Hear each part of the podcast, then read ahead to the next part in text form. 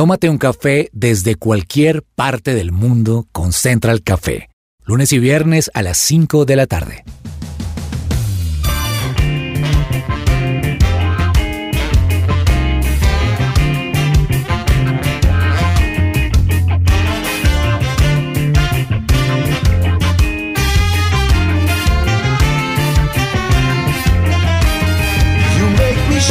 Holy Spirit. Buenas, buenas, ¿qué tal a todos? Qué gusto saludarlos. Soy Jason Calderón y esto es Central Café. Para mí siempre es un placer tomarme un latte con ustedes aquí en su presencia radio.com. Hoy estamos transmitiendo desde Washington, D.C., la capital de los Estados Unidos.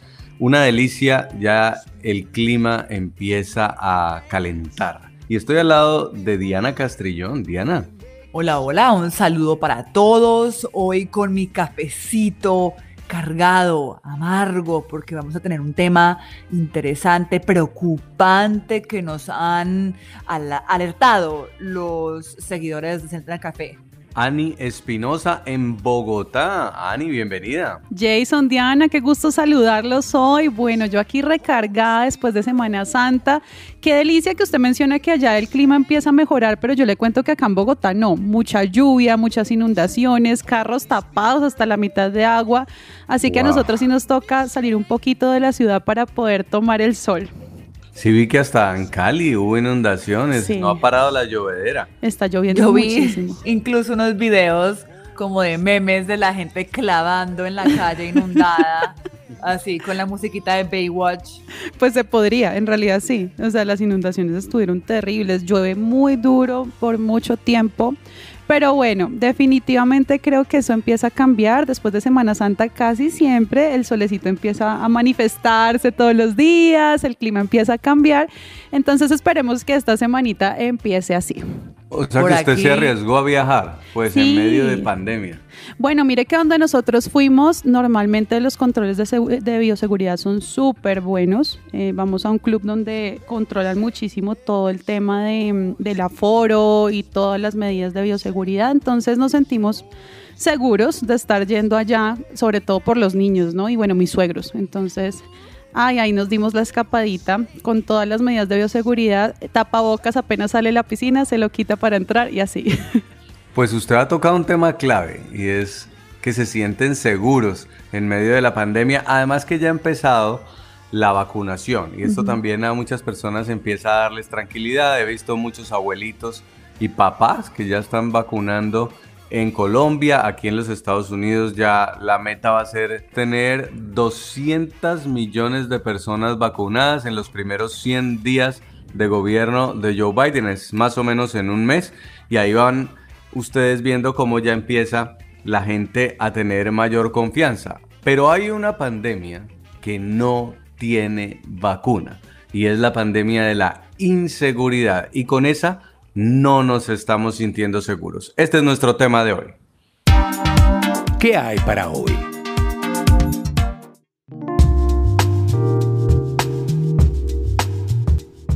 Suite 101 Park House es el hotel boutique perfecto para celebrar cualquier fecha especial.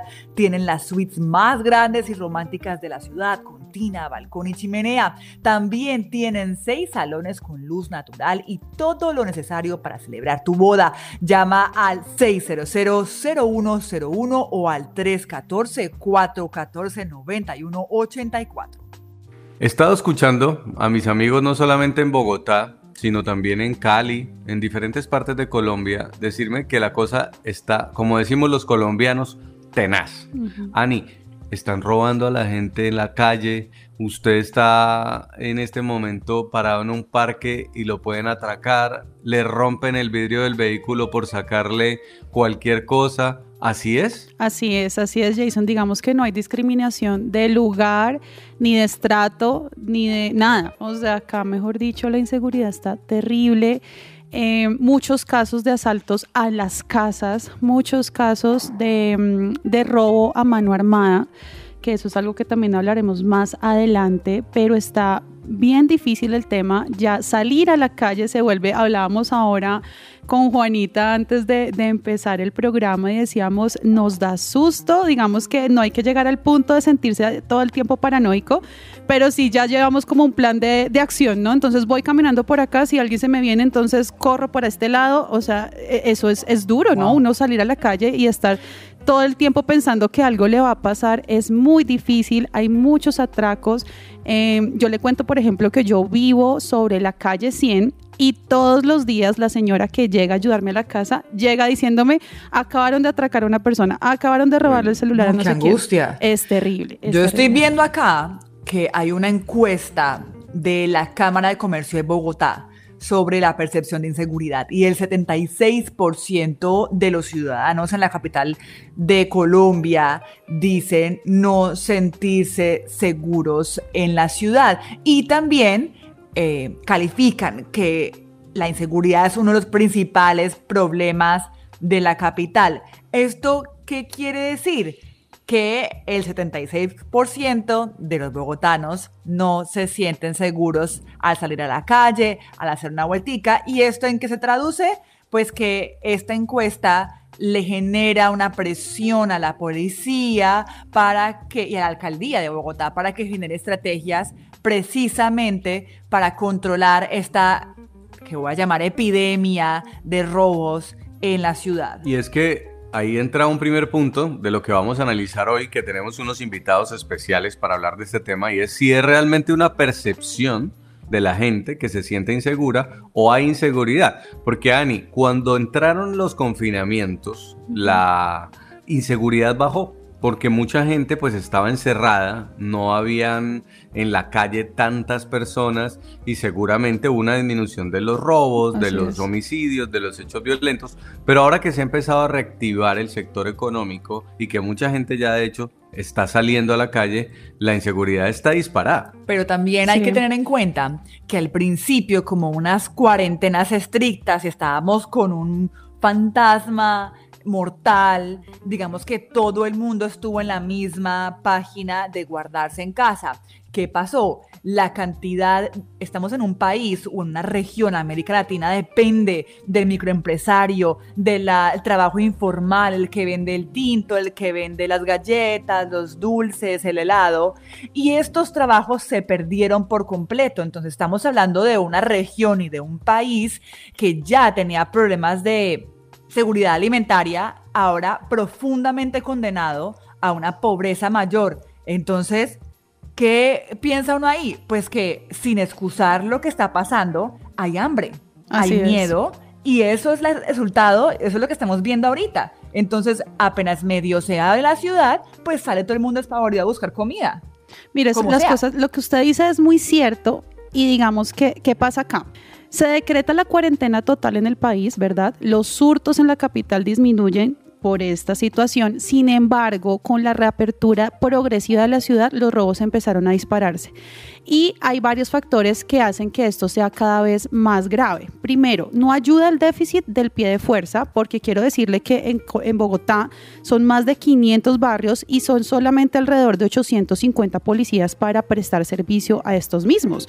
Entonces, el, pie de fuerza en realidad es muy em, reducido y además también los ciudadanos se quejan de la mala infraestructura. Mala infraestructura en cuanto a qué? Las vías están en mal estado, hay falta de iluminación, existen partes debajo de los tramos de los puentes en donde no hay acompañamiento y además, como si fuera poco, prepondera la comercialización masiva de repuestos de bicicletas robadas. Entonces, hay demasiados factores que hacen que la inseguridad en realidad cada vez vaya en aumento. Bueno, una de las cosas que queremos es que nuestros oyentes participen. Este tema es muy polémico, hay mucha tela para cortar. Y vamos a empezar desde ya, a abrir nuestros micrófonos, nuestras redes sociales y nuestra línea de WhatsApp para que ustedes opinen. ¿Qué piensa la gente? Esta sección es posible gracias a Coffee and Jesus Bogotá. Vuelve a vivir y a viajar por Colombia y el mundo con Viajemos Travel. Disfruta los mejores destinos con los más altos estándares de bioseguridad Síguelos en Instagram, arroba viajemos.travel o visita www.viajemostravel.com. Viajemos Travel cumple tres años y trae a los oyentes de su presencia radio un regalo para disfrutar en familia. Realiza tu compra de servicios turísticos con nosotros y recibe un bono de descuento por 30 mil pesos. Escribe ya a nuestro WhatsApp más 57 1 381 0629. En tiempos difíciles, cuando la depresión y la ansiedad tocan tu puerta, consulta con Diana Monsalve, psicóloga con principios cristianos. Más información en www.psicologadiana.com o al WhatsApp 315-754-8899. 315-754-8899. En medio de la inseguridad en Colombia, hay una propuesta que ha empezado a surgir a través de congresistas del Partido Oficialista Centro Democrático y es modificar las restricciones al porte de armas. Y una de las soluciones que proponen los congresistas es flexibilizar el uso de armamento para combatir la inseguridad, que la gente pueda tener armas de forma legal. Y esta es la pregunta que queremos plantearles hoy, porque vamos a desarrollarlo a lo largo del programa. ¿Usted qué propone para solucionar la inseguridad en Bogotá? Y está de acuerdo con la flexibilización del porte de armas? Juanita, usted que está en nuestro Control Master, nuestras redes sociales y nuestra línea de WhatsApp. Claro que sí, Jason, para que ustedes puedan participar, oyentes, en nuestras redes sociales, en Instagram, Twitter y Facebook como Su Presencia Radio, pero también a nuestra línea de WhatsApp 310-551-2625. Pueden participar, enviarnos sus opiniones y aquí vamos a estar muy atentos de leerlas y también darle respuesta en medio de todo el programa. Estaba leyendo aquí una encuesta que dice que 7 de cada 10 bogotanos se sienten insatisfechos con las medidas de la alcaldía respecto a la seguridad en Bogotá. Y es que lo que está pasando en Bogotá pudiera ser solo un reflejo de lo que está pasando en otras ciudades de Colombia y también en otras capitales de América Latina, y es la inseguridad. Pero quiero citar un caso puntual y es el de Bogotá por los hechos de delincuencia que se están incrementando y la reciente polémica también que hubo cuando la alcaldesa de Bogotá dice que un grupo minoritario de extranjeros, particularmente refiriéndose a venezolanos, son los que están ayudando a crecer la inseguridad en Bogotá. Después la alcaldesa tiene que pedir disculpas porque la acusan de xenófoba y finalmente eh, ella es la que tiene en este momento el gran reto de solucionar el tema de seguridad en medio de la pandemia, porque para la inseguridad no hay vacuna todavía. Nos acompaña a esta hora Néstor Rosanía, es director del Centro de Estudios de Seguridad y Paz en Colombia. Néstor, bienvenido a Central Café. Un saludo para ti y para todos los oyentes. Gracias por la invitación. Bueno, estábamos hablando aquí si realmente lo que está pasando en Bogotá, en medio de esta reactivación de la pandemia, pero también que crece la inseguridad, ¿es algo de percepción o realmente sí la ciudad está hoy más insegura? No, claro, claro, hay una inseguridad y eso es una realidad. Aquí vamos a tener un primer problema y es una disputa que hay entre las estadísticas de la alcaldía y la percepción de los ciudadanos y esa percepción se ha manifestado a través de estudios, por ejemplo el de la Cámara de Comercio, que habla que el 76% de los, de los bogotanos se sienten más inseguros y la percepción creció en más de un 16%. Ahora, ¿cuál es el problema aquí? Porque la alcaldía dice, pero es que yo manejo las estadísticas y todas las cifras, según la, alcaldía, en temas de inseguridad han bajado. ¿Cuál es el problema? Que esas estadísticas no están reflejando la realidad de las calles. Y no la reflejan primero porque tenemos una cantidad de vacíos frente a cómo se construye una estadística. Entonces, les pongo un ejemplo. Cuando nosotros hacemos investigación en seguridad, encontramos esto. Hay unas cifras que maneja la policía, otras maneja la fiscalía, otras maneja la alcaldía, otras manejan las ONGs, otras manejan las cámaras de comercio y otras maneja el Consejo de Bogotá sobre los mismos hechos. O tenemos seis números y al final nos preguntamos, bueno, ¿y quién dice la verdad aquí? Entonces, primero no hay una metodología unificada para sacar esas famosas estadísticas. Y lo segundo es que hay un altísimo nivel de lo que se conoce como criminalidad oculta o no registrada. Quiere decir que la gente no está denunciando. Pasan los hechos, pero la gente no denuncia porque tiene la siguiente lógica. Pues para qué denuncio si ya me robaron el celular, pues ya con la denuncia no lo recupero. Entonces no hace la denuncia y eso y el no hacer la denuncia no permite que realmente se llegue a, conocer la realidad de la inseguridad en las calles. Entonces por eso se dice que es una criminalidad oculta. Se puede decir, más o menos una estadística internacional dice que las grandes capitales del mundo pueden manejar el doble de la criminalidad real a lo que están las estadísticas que presentan Wow. las instituciones.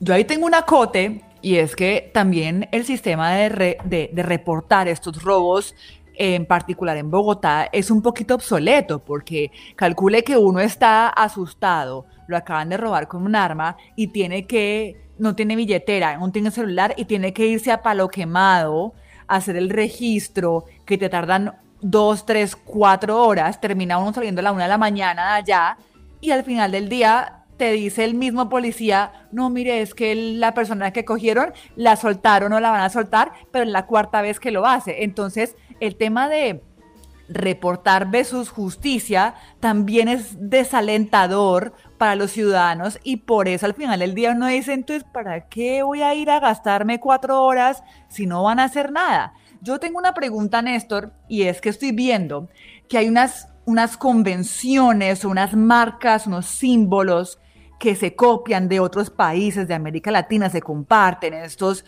el círculo que quiere decir que está bien la casa para robar, o el rombo que dice que la casa está deshabitada, o la L invertida que es que la casa es de caridad o que está dispuesta o lista para ser robada. Habíamos visto incluso carteles en Bogotá transnacionales de Rolex, de las camionetas blindadas. Se incrementó, estamos hablando de que estos robos son un- unos carteles o unos grupos transnacionales organizados más fuertes que están atacando a la gente ahora después o en plena pandemia. Vale, do- dos variables de la respuesta. Primero que tú dices es totalmente cierto, o sea, aquí el sistema para la denuncia, pese que hay alguna que es online, todavía pasa mucho que hay que acercarse físicamente y ahorita en pandemia ha sido peor y, y el trámite es demasiado burocrático, engorroso y la gente se desanima. Ahora, ¿qué es lo que no nos cuentan? Que primero debería ser mucho más eficaz y lo segundo, ¿para qué sirve la denuncia? Hay, hay que crear es un modelo pedagógico frente a la denuncia que el ciudadano sepa, bueno, puede ser que no vaya a recuperar el celular, eso puede ser una realidad evidentemente, pero la denuncia tiene un camino que es cuál. A mayor número de denuncias se crea una estadística. Esas estadísticas generan lo que se llaman mapas de calor de la criminalidad. Entonces van identificando cuáles son las zonas más inseguras y cuáles son los delitos de mayor alto impacto. Con esa información trabaja inteligencia de la policía. Hacen toda la investigación judicial y se lo pasa a la parte operativa y finalmente la, la parte operativa es la que va y captura a las bandas y las intenta desvertebrar. Todo ese camino funciona si hay una si hay una denuncia. Como no hay denuncia, pues todo ese camino no se hace y por eso las bandas siguen permanentemente activas. Ahora, lo segundo, lo que tú dices frente a los hechos ya, digamos, de, de- de gran calado, de estructuras muy grandes. Cuando uno habla de seguridad ciudadana, tiene tres categorías. La primera es temas de seguridad y convivencia ciudadana, que es todo el tema del código de policía y todo el tema de los vecinos y tal. El segundo es delincuencia común, que es todo el tema del cosquilleo, el atraco callejero, etcétera. Y el tercero se llama crimen organizado, que ya son estructuras grandes, pesadas, que tienen capacidad de inteligencia, logística y de armamento. Entonces, ¿cuál ha sido el problema en Bogotá histórico? Que nos han dicho únicamente que en Bogotá tiene problemas de, de seguridad y convivencia ciudadana y delincuencia común, pero han negado la existencia de crimen organizado. Hasta la administración Peñalosa decían que aquí en Bogotá no había crimen organizado. Cuando en Bogotá, recordemos, hace dos años iba entrando una tractomula por la calle 13 y dos bandas se agarraron a fusil M16 en la 13. Aquí en Bogotá no hay solo problemas de microtráfico, hay problemas de narcotráfico y hay muchas estructuras del crimen organizado. Entonces, un avance en esta administración fue reconocer y decir, sí, Bogotá tiene problemas de crimen organizado. Ejemplo, el que tú acabas de citar del tema de los Rolex. Es uno de varias bandas de crimen organizado que tienen mucho poder y tienen una capacidad de armamento, logística y hombres muy grandes. Entonces, por lo menos reconocemos que ya tenemos el problema. Ahora lo que le falta a esta ciudad es una capacidad en términos de inteligencia de la policía muy grande, porque nos venden el tema que la seguridad se mejora si hay más policías en la calle dando vueltas. Así no funciona en los, en los grandes capitales del mundo. La seguridad se mejora si hay más inteligencia por parte de la policía. Néstor, hablando de eso, de, de, de esas medidas que podrían de pronto eh, ser más efectivas para enfrentar la inseguridad, ¿cuáles cree usted que puede ser, que pueden agregarse, además de la denuncia y de tener un poco más de, de policías disponibles para poder eh, enfrentar estas situaciones? Vale, mire que aquí hay un sofisma que es bien interesante. Cuando siempre hay crisis de seguridad, la respuesta histórica ha sido vamos a traer más policías a la calle. Ejemplo, me voy a inventar un número. Vamos a traer 10.000 policías nuevos. Entonces la gente piensa, todos pensamos, que van a ser 10.000 policías que van a estar todos en la calle al tiempo. Primero, ahí hay una gran mentira, porque de esos 10 de esos 10.000, eso hay que dividirlo en tres, porque la policía funciona en tres turnos. O sea, ya solo voy a tener el 33% disponible realmente en la calle.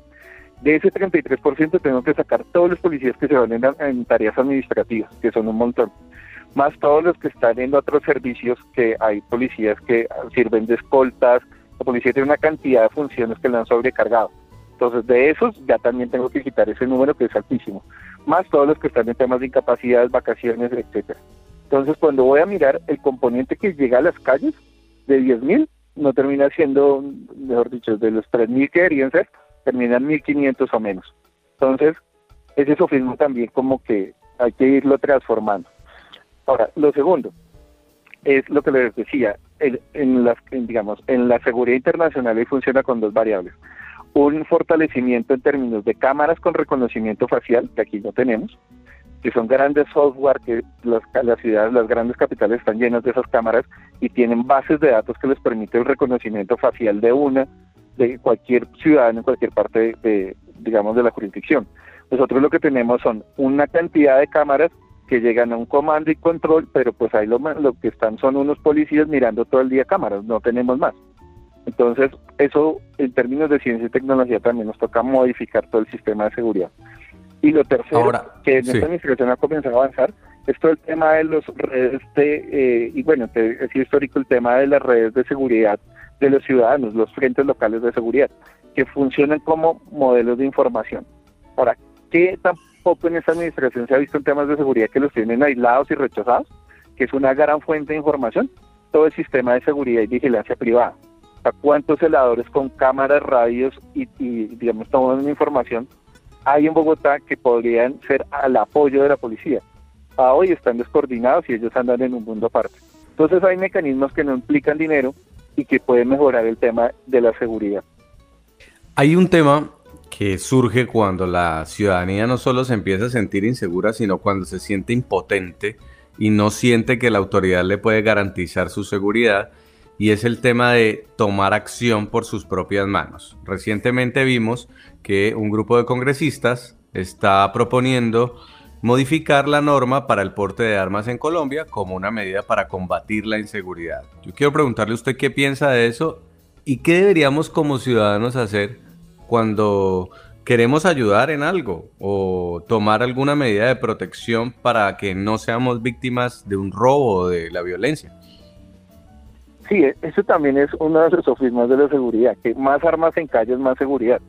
Varios estudios internacionales de la Unión Europea sobre todo han demostrado que, que más armas en la calle lo que implica es mayor inseguridad, porque lo que va a aumentar son los factores de riesgo de más homicidios y más lesiones personales y más en un país como, como, Colombia, o sea, este dato es importante. En Colombia tenemos más muertos por casos de intolerancia que por, por, producto del conflicto armado. O sea, en un país tan violento y agresivo como Colombia, abrir la posibilidad del porte y bueno, del, porte, porque la tenencia existe, pero el porte de armas sería un riesgo muy grande. O sea, la tendencia a la inseguridad puede crecer. Ahora, claro, una propuesta de esas en un país como este salir a decir que todos pueden andar armados es como no ofrecer dulces a, la salida de un jardín infantil.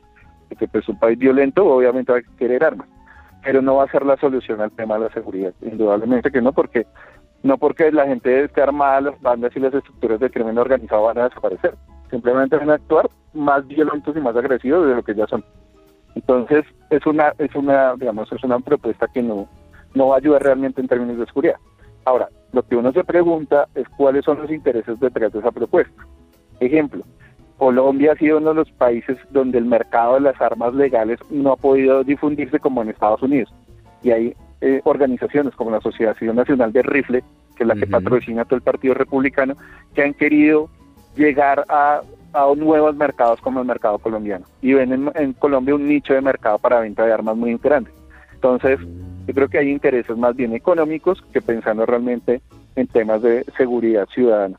Lo que tiene que haber es un fortalecimiento de las instituciones, una mejora en términos de, capacidades, que a la policía le falta mucho, y, y una transformación también en temas de cómo asumimos la seguridad, o sea, en términos de que el ciudadano también participe en la lógica de, ser informante y que esté activo en temas de seguridad, pero que tenga más armas en la calle no va a solucionar el problema. ¿Y usted qué nos recomienda como ciudadanos cuando salimos por estos días a las calles de una ciudad como Bogotá, en América Latina? ¿Qué hacemos?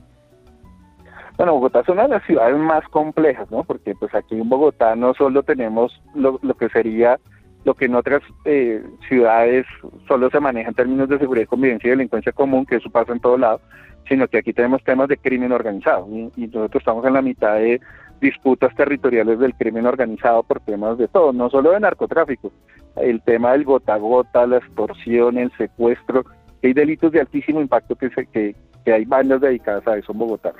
Pues primero, pues uno como ciudadano está en medio de un reto muy difícil de vivir en una ciudad como Bogotá. Eh, Segundo, también tiene el reto que uno no ve que la política pública funcione, uno no le ve norte a la administración en temas de seguridad, que, eso también lo preocupa mucho a uno. Pero yo creo que uno como ciudadano, fundamentalmente en materia de seguridad es un informante y esa es su función. Todo el tiempo estar muy atento, muy alerta, pues digamos, viendo lo que pasa en su entorno y sobre todo suministrando información. Ahorita tenemos la ventaja de los celulares con cámaras, eh, y eso es como el material que uno puede estar entregando. La, información y la inteligencia es lo fundamental para ayudar en materia de seguridad. Creo que es lo, más importante y lo que debemos hacer. Pues quiero agradecerle mucho este contacto, Néstor Rosanía, director del Centro de Estudios de Seguridad y Paz, por haber estado con nosotros aquí en Central Café de su presencia radio. Gracias a ti, a toda la mesa de trabajo y a todos los oyentes por la invitación. Muchas gracias. Ani Diana, la cosa no está fácil. Estamos enfrentando uno de los grandes desafíos de salud pública que es la pandemia y ahora uno de los grandes desafíos también de orden público que es la seguridad. Al regreso de comerciales vamos a estar hablando con el analista e investigador colombiano Eric Saumet porque una realidad es la que se está viviendo en Colombia y otra es la que se está viviendo en Estados Unidos. Si bien ustedes allá están padeciendo la inseguridad ciudadana, aquí los tiroteos masivos por el porte de armas también se convierten en un gran problema. Ya volvemos.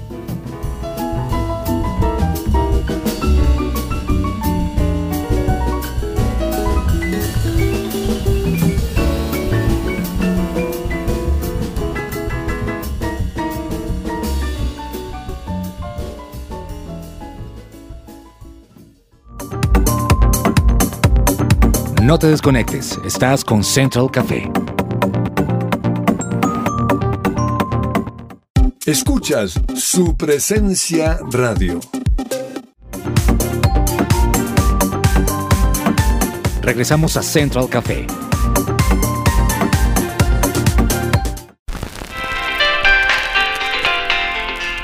Padres e hijos con Fernanda Galvis.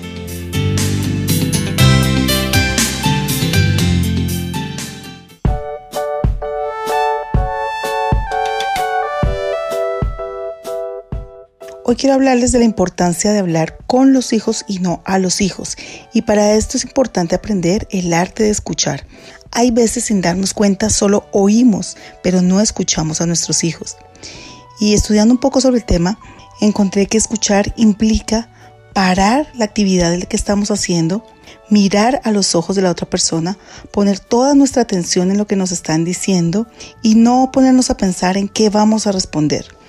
Claro que esto requiere esfuerzo de nuestra parte como papás y más teniendo en cuenta que la mayoría del tiempo estamos realizando varias actividades a la vez. Por lo tanto, debe ser un esfuerzo consciente, donde busquemos ponernos en los zapatos de nuestros hijos, de acuerdo a su edad, entender qué es lo que están viviendo, qué nos quieren realmente comunicar. Pues nuestros hijos necesitan ser escuchados, comprendidos y entendiendo que por sencillas que parezcan sus situaciones son muy importantes para ellos. Si logramos una buena comunicación desde pequeños, seguramente lograremos comunicarnos con el adolescente y el adulto. Es un reto realmente, pero vale la pena, pues si nuestros hijos no tienen con quién comunicarse en casa, seguramente buscarán externos que no siempre serán confiables. Y más hoy en día donde las redes sociales son la única opción para muchos jóvenes de comunicación. Y allí sí que hay mucha gente esperando hablar con nuestros hijos y no necesariamente de la mejor manera. Así que papás, el reto de hoy es busquemos hablar con nuestros hijos, tener una verdadera comunicación, aprendamos a escucharlos. Algo que nos ha funcionado a nosotros es hacer citas individuales con cada uno de nuestros hijos y dedicarles ese tiempo específico para hablar con ellos, para saber qué están pensando, para conocer un poco más de sus sueños, de sus preocupaciones y asimismo esforzarnos día a día cada vez que se nos acercan a hablar en realmente escuchar sus opiniones, en realmente escuchar lo que necesitan. Bueno, esto es todo papás. Seguimos aquí en Central Café.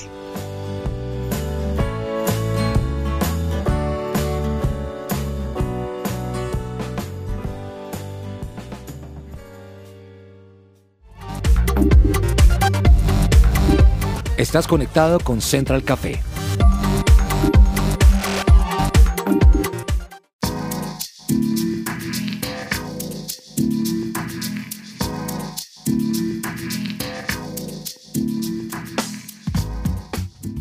¿Buscas un colegio cristiano para tus hijos con metodología Montessori? Liceo Cristiano La Vid, educación preescolar y primaria, ubicado en el barrio Modelia en Bogotá. Modelos alternancia y virtual. Llama al 318-690-6147 o ingresa a www.liceocristianolavid.edu.co. Líderes cristianos educando a líderes cristianos. En Cuba, abogados asociados trabajan por relaciones legales y equilibradas entre empleadores y colaboradores que permiten la protección de tu empresa.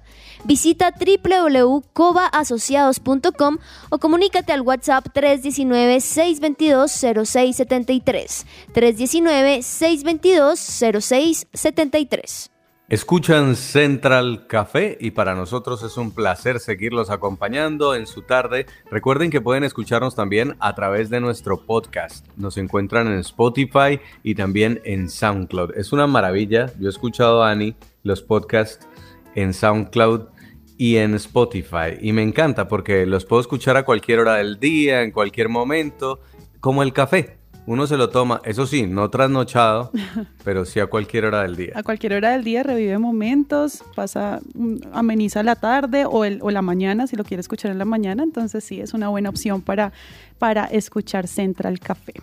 Además, Diana, que es una mujer de la radio ahora también, entiende muy bien lo que es el directo y lo que es poder escucharlo cuando uno quiera, ¿no? Claro, claro, como uno quiera, donde uno quiera. Eso es la la maravilla de la radio, además que imagínense que estamos acá en Washington con Ani en Bogotá, a veces tenemos a nuestra colega Janina en Cali, otros en Barranquilla, mejor dicho, esto es nacional e internacional y en cualquier punto. Y eso nos lo dejó la pandemia, así que hay que agradecerle algo a esto.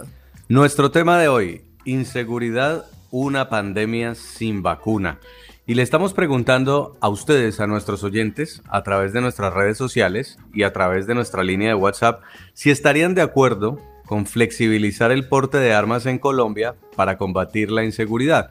¿O qué proponen para combatir la inseguridad? La línea de WhatsApp, Juanita.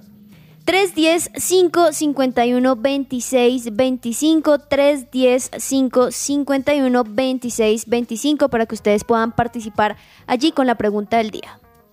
¿Y por qué vamos a hablar de porte de armas en esta parte del programa? Porque una de las alternativas que están proponiendo, como les estábamos contando, varios congresistas del Centro Democrático, María Fernanda Cabal, Cristian Garcés y con el apoyo también de varios congresistas uribistas, es eliminar la suspensión general del porte de armas que existe actualmente en Colombia y crear en su lugar una reglamentación para acceder a estos elementos de manera legal. Pues yo les quiero contar aquí en Washington qué está pasando. Y es que en Estados Unidos hay algo que se llama la segunda enmienda de la Constitución.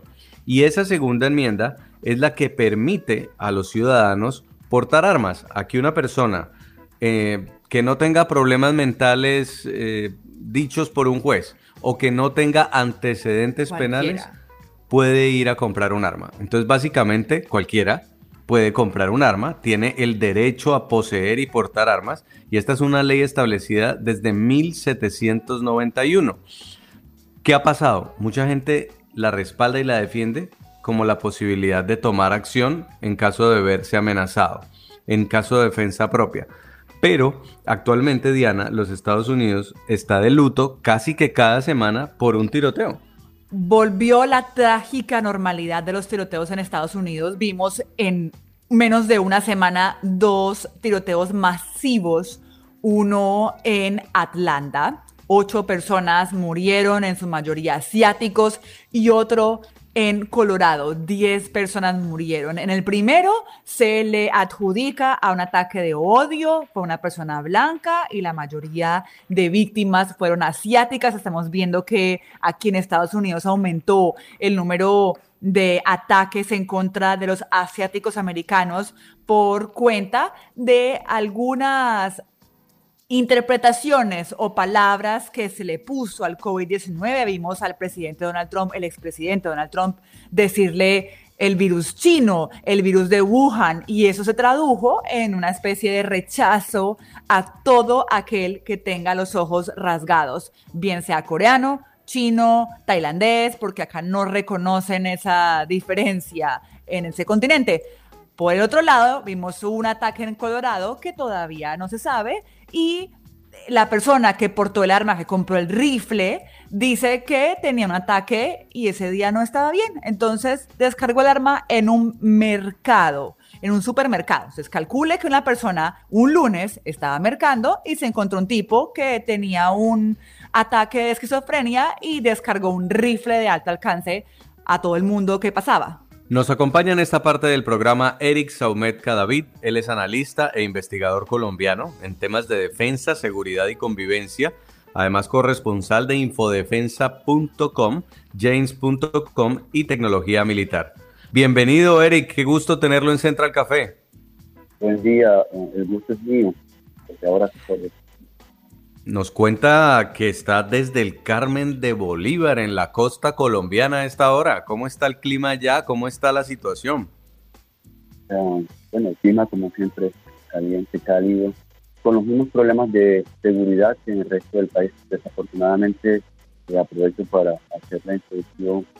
Colombia eh, pasó de ser un país eh, con altos niveles de inseguridad en las ciudades pero con unos óptimos niveles de seguridad en el, campo o en la zona rural, a ser un país con altos niveles de seguridad tanto en la zona urbana como en las poblaciones intermedias y la zona rural. Desafortunadamente eh, hemos perdido el control sobre la seguridad de la convivencia de los ciudadanos. Bueno, ¿y usted cree que estamos listos para flexibilizar el porte de armas en Colombia? Vea, eh, yo creo que el debate fue mal enfocado. Les anoto una cifra. Hace 25 años había un millón y medio de armas legales en el país, y cerca de dos millones en el mercado ilegal. Hoy hay más de 4 millones de armas obtenidas de manera ilegal. De esas 700 mil armas en la legalidad, 400 mil tienen el permiso de porte y 300 mil ¿Cuál fue el objeto del debate? Que de esas 400.000 personas que tienen el derecho a aportarla, en la actualidad solo unas 1.200, 1.000, bueno, no superan las 2.000, puedan hacer uso efectivo de ese derecho, los demás no. Entonces, frente a la actual situación de seguridad, lo que se proponía era que esas 398 mil personas restantes pudieran hacer un ejercicio efectivo de su derecho entre otras cosas porque ahora que ustedes ah, tomaban como ejemplo los Estados Unidos, eh, lo que ha propuesto el presidente Biden es ser más restrictivos al momento de adquirir armas semi y automáticas, es decir, rifles de asalto. Eh, el, más común, eh, el AR-15 o el M4, fabricado por casi todas las compañías de armas estadounidenses, y que es el favorito de, del público de esa nación. Valga la pena anotar que nosotros también tenemos la posibilidad de adquirir un rifle de asalto en Colombia, pero para poder usted adquirir un arma en tenencia tiene que someterse a un proceso en donde lo evalúan psicológicamente, físicamente, judicialmente, y luego un proceso que es extenuante, eh, largo, que entre otras cosas fue motivo de intervención por parte de la Contraloría Delegada para el Ministerio de Defensa usted es objeto de poder ejercer el derecho a tener o portar un arma. Es decir, nosotros como país somos estrictos en ese sentido. Ahora, eh, si ustedes revisan las cifras, para el año 2018-2019 ah, se cometieron eh, alrededor de 45 mil casos con armas de fuego, delitos con armas de fuego. Y de, esas, de esa cifra total, el 91% fue con armas no amparadas, no legales. Entonces el problema no es, a mi juicio, flexibilizar o no el porte o la tenencia de armas o restringir más la tenencia o el porte de armas o si las armas en la legalidad están generando los problemas de seguridad, porque no es así. Es esa restricción eh, al porte y a la tenencia legal de un arma ha impulsado, empujado, favorecido el comercio ilegal de armas, que es lo que ha redundado en los altos niveles de inseguridad que existen en este momento en el país. Claro. Eric, mire, ahorita hablando, escuchando a, Jason y a Diana que nos hablaban de cómo están otra vez incrementándose los tiroteos en Estados Unidos, siento y de pronto es una percepción general eh, de la ciudadanía, sobre todo en Bogotá, que de repente los tiroteos acá también se empiezan a aumentar.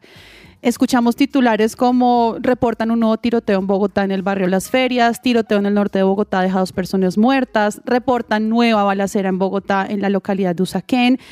Entonces, revisando todo esto y con respecto a lo que usted nos viene hablando, ¿qué tanto se cumplen esos procesos de los que usted dice eh, a los que son sometidos las personas que van a, a, poder portar un arma? Si se cumplen esos procesos en realidad y en realidad es armar a los ciudadanos una solución a la inseguridad? Mire, usted tiene derecho a eh, tener un arma, la tenencia, y no la puede eh, sacar de su casa o su finca. Es decir, solo, puede utilizarla para la, defensa de su propiedad. Si eh, un organismo o una representante de la fuerza pública observa y constata que usted tiene un arma en tenencia por fuera de su casa, pues se la decomisa. Ahora, igual pasa con el porte. en la actualidad, nadie puede portar un arma salvo casos excepcionales y solo 1.200, 1.300 personas tienen ese derecho. En ese sentido, la policía es, y la fuerza pública en general es extremadamente rigurosa. Hay un debate en torno a las armas, eh, este, las armas no las armas traumáticas o de baja letalidad y, se ha restringido también en ese sentido. Pero volvemos a las cifras anteriores. El 91% de los eh, delitos que se cometen con armas son precisamente realizados con armas eh, no amparadas, con armas que no fueron adquiridas de manera legal. Ahora, el problema acá no es, vuelvo y lo repito, si las armas adquiridas en legalidad están generando estos problemas de, de inseguridad. No, por un lado, nosotros tenemos un grave problema de, seguridad cuya raíz es el narcotráfico y para nosotros en particular el narcotráfico. Recuerden ustedes que hay 10.000 personas que hacen parte de tres organizaciones o grupos armados organizados que portan armas de manera ilegal y que están generando todos estos ciclos de violencia. Pero aunado a eso es un problema de alta impunidad. Nosotros no hemos hecho una reforma profunda de nuestro Código Penal y de la legislación penal en general y no tenemos tampoco una política carcelaria eh, ideal, es lo que está generando todo, toda esta inseguridad o toda esta percepción de inseguridad que existe actualmente en el país. Eh, mire, el año pasado eh, hubo alrededor de 27 mil personas que fueron capturadas con orden judicial y de esas 27 mil personas, 80, el 81%, es decir, más de 20 mil regresaron a las calles en un periodo no superior a 15 días por decisión judicial. El delito paga en Colombia. Entonces, eh, volvíamos al principio. Si usted no tiene la posibilidad de adquirir un, arma para aporte, entre otras cosas porque cuando usted le conceden el derecho a aporte es porque su vida eh, se encuentra en un riesgo inminente. Cuando usted no consigue un arma en la legalidad, ¿qué hace usted en el afán y en la necesidad de proteger su vida, su derecho a la vida y el de su familia, contiene un arma en la legalidad. Y entre otras cosas, es hasta mejor, porque si usted hace un disparo o hace uso de su arma amparada legalmente, tiene que someterse a un proceso para justificar el empleo de esa arma. Pero si usted hace uso de un arma ilegal, simplemente la desecha y no ha pasado nada. Se tiene que probar que efectivamente usted empleó esa arma. esa es una realidad, Eric, y hay que decirlo, y me gusta que usted es sincero, porque mucha gente en la doble moral de, ay, es que el porte de armas, eso va a ser una violencia mayor, va a ser causa de una violencia mayor. Pero realmente lo que usted dice es verdad. para ir a comprar un arma en Colombia en el mercado ilegal, pues no se necesitan muchos permisos. Sin embargo, es una situación delicada, compleja y, pues que al final termina siendo en, un país como el nuestro muy difícil de implementar. Diana tenía pregunta.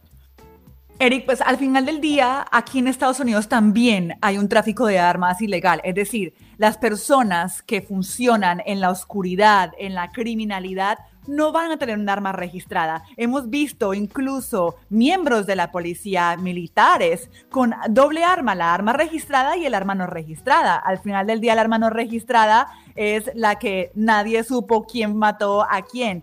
Eh, eh, creo que yo, en lo personal, dentro de lo que estoy viviendo acá, es una bomba de tiempo. No hay como al final del día saber si la persona que porta un arma que a literalmente hacer mover un dedo tiene la vida de alguien más en segundos en sus manos bien sea por defensa propia o no. Aquí hemos visto gente que en el nombre de la defensa propia, le infundan un arma a una persona negra por ser xenófobo, pero el argumento existe, es decir, creo que en el fondo va a ser muy complejo que un país como el nuestro o una región como la nuestra, en la que probablemente el, el porte de arma ilegal es una normalidad en, en la criminalidad, decirle a alguien que está bien que porte un arma que sea legal. Es decir, creo que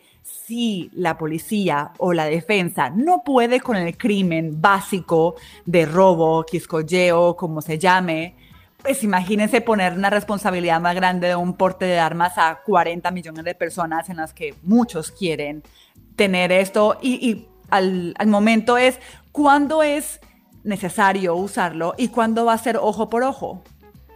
Eh, ¿Colombia está preparada para, hacer esto?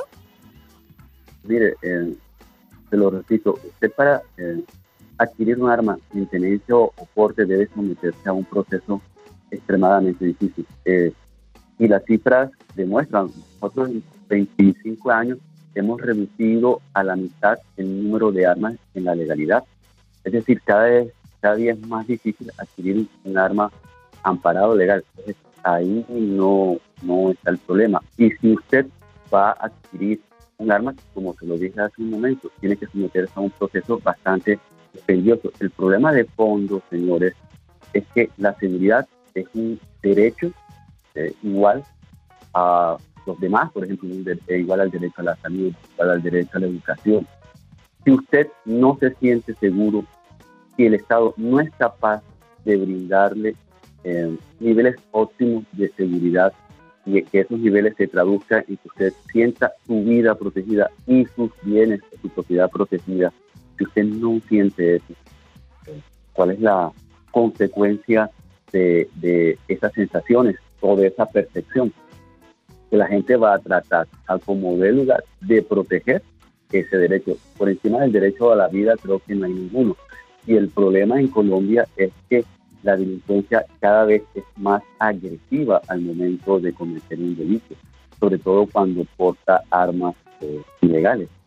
Eh, es bien conocido por ustedes y por todos los que están escuchando el programa que cuántos crímenes, cuántos asesinatos no se han cometido en desarrollo de otro tipo de, de delitos, el delito de hurto, el delito de secuestro, el delito de extorsión.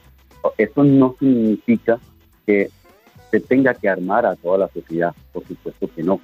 Y de ahí el debate propuesto por el, los congresistas.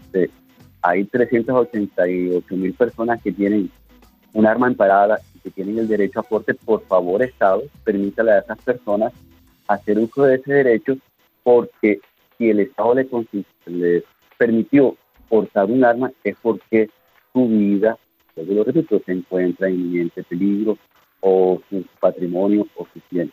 Entonces, Muy bien. Independientemente de si, estamos o no de acuerdo con que se debe ampliar el derecho de porte o tenencia, la discusión de fondo es cómo el Estado le garantiza la seguridad a sus ciudadanos. Eso en este momento no está pintando. Exacto. Y es la pregunta que le estamos haciendo hoy a nuestros oyentes. ¿Están de acuerdo con flexibilizar el porte de armas en Colombia para combatir la inseguridad?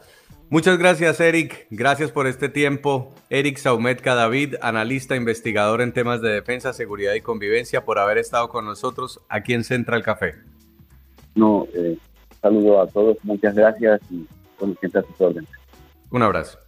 A mí lo que me gusta es que el periodismo nos permite tener todas las posiciones y escucharlas para hacernos nuestra propia idea. Y aquí en Central Café les trajimos esas dos posiciones. Primero la de Néstor Rosanía, que dice que esto se trata de no armar a los ciudadanos, es un interés incluso comercial detrás de los que venden armas, como la Asociación Nacional del Rifle, que dice que la única forma de detener a un hombre malo con pistola es un hombre bueno con pistola. Y dice, esto no es la solución. Si armamos más a los ciudadanos, incluso está comprobado desde estadísticas en la Unión Europea, van a haber hechos de violencia. Y está la posición de Eric Saumet, Cadavid, que como los congresistas del Centro Democrático están defendiendo ese porte de armas, sin doble moral, como una solución a la inseguridad, permitirle a esos ciudadanos que deberían y pueden portar un arma, tenerlo. Entonces, al final, ¿qué dice la Biblia? ¿Qué dice Dios sobre esta situación? Estábamos buscando y nos encontramos en Mateo 26, 52, un momento en el que Jesús dice, guarda tu espada, los que usan la espada morirán a espada. Así es. Y esto me deja pensar que Jesús no era un hombre de armas. Ani. Jesús no era un hombre de armas, Jason, y además siempre procuraba la paz, ¿sabe? Yo, yo me pongo a pensar en la historia de él, eh, en su vida, cuántas veces fue atacado de diferentes formas y no respondió, como usted dice acá, em, con la espada o como fuera un ataque que, que pudiera herir a quien lo atacaba a él. Y en Mateo 5, de 9 al 10, también encontramos algo que dice, Dios bendice a los que procuran la paz porque serán llamados hijos de Dios. Y definitivamente creo que eso es algo que debemos llevarnos hoy como reflexión de todo esto.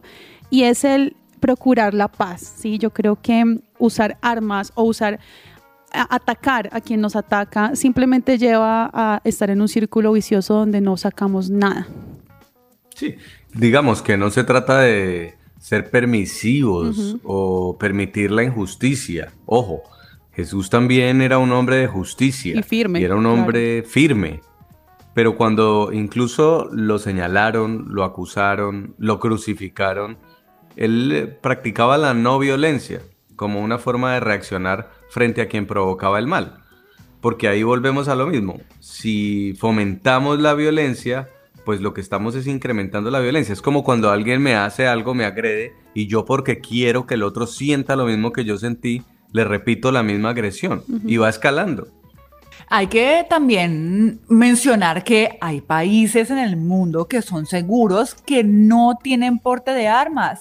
Australia, por ejemplo, el porte de armas es ilegal y es un país muy seguro. Canadá implementó la ley de control de armas hace muchísimos años y también es un país seguro. Hay países europeos que tampoco eh, es legal el porte de armas eh, como, como acá en Estados Unidos, Japón. Entonces, digamos que hay ejemplos que demuestran efectivamente que esa probablemente no es la única salida para controlar la inseguridad en una ciudad. Yo personalmente creo que como el primer analista, Ah, eso es ponerle en la mesa, en bandeja, un problema mayor a un país como el nuestro, a una justicia que está muy atrasada y a una policía que no está dando abasto entre crimen organizado, narcotráfico, guerrillas. Es que nuestro país o en América Latina no es un solo problema que tiene que controlar la defensa o la policía. Entonces sí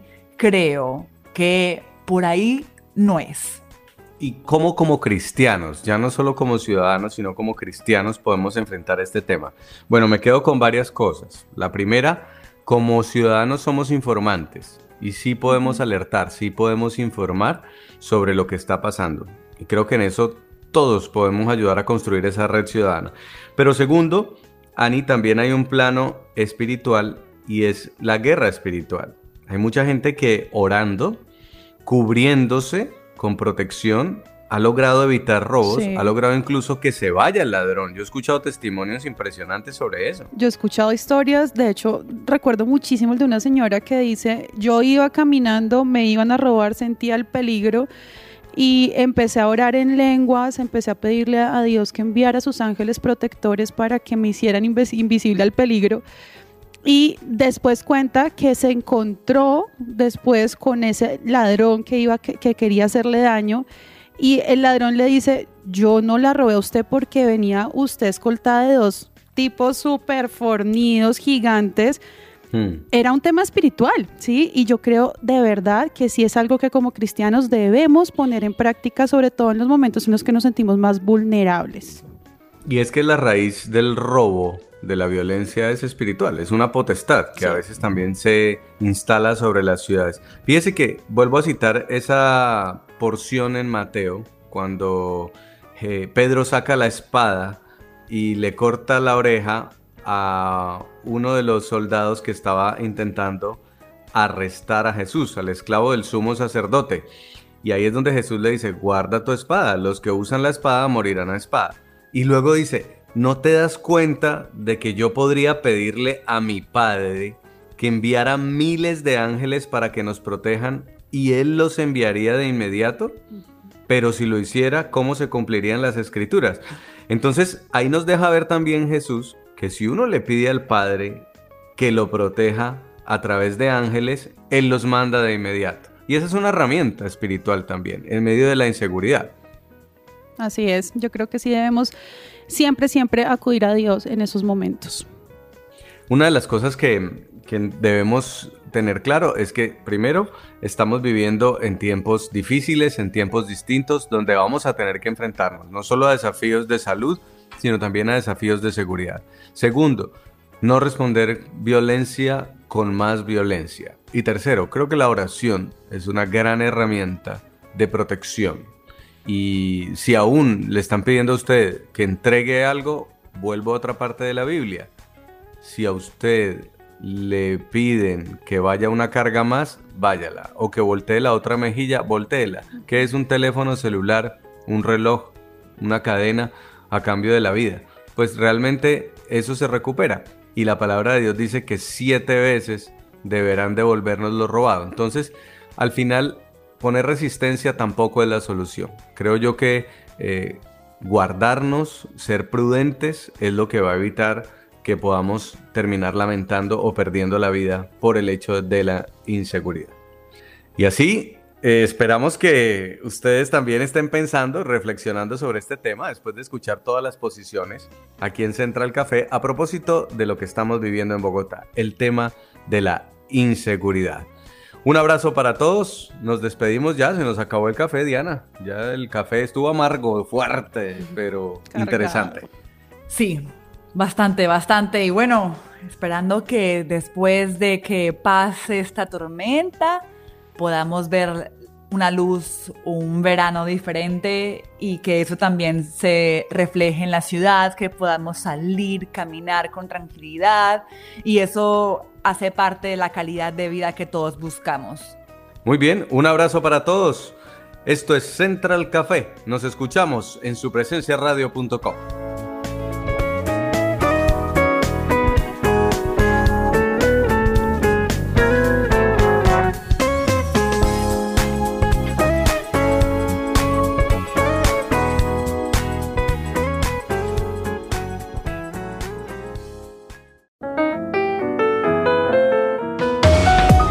Central Café también está en supresenciaradio.com.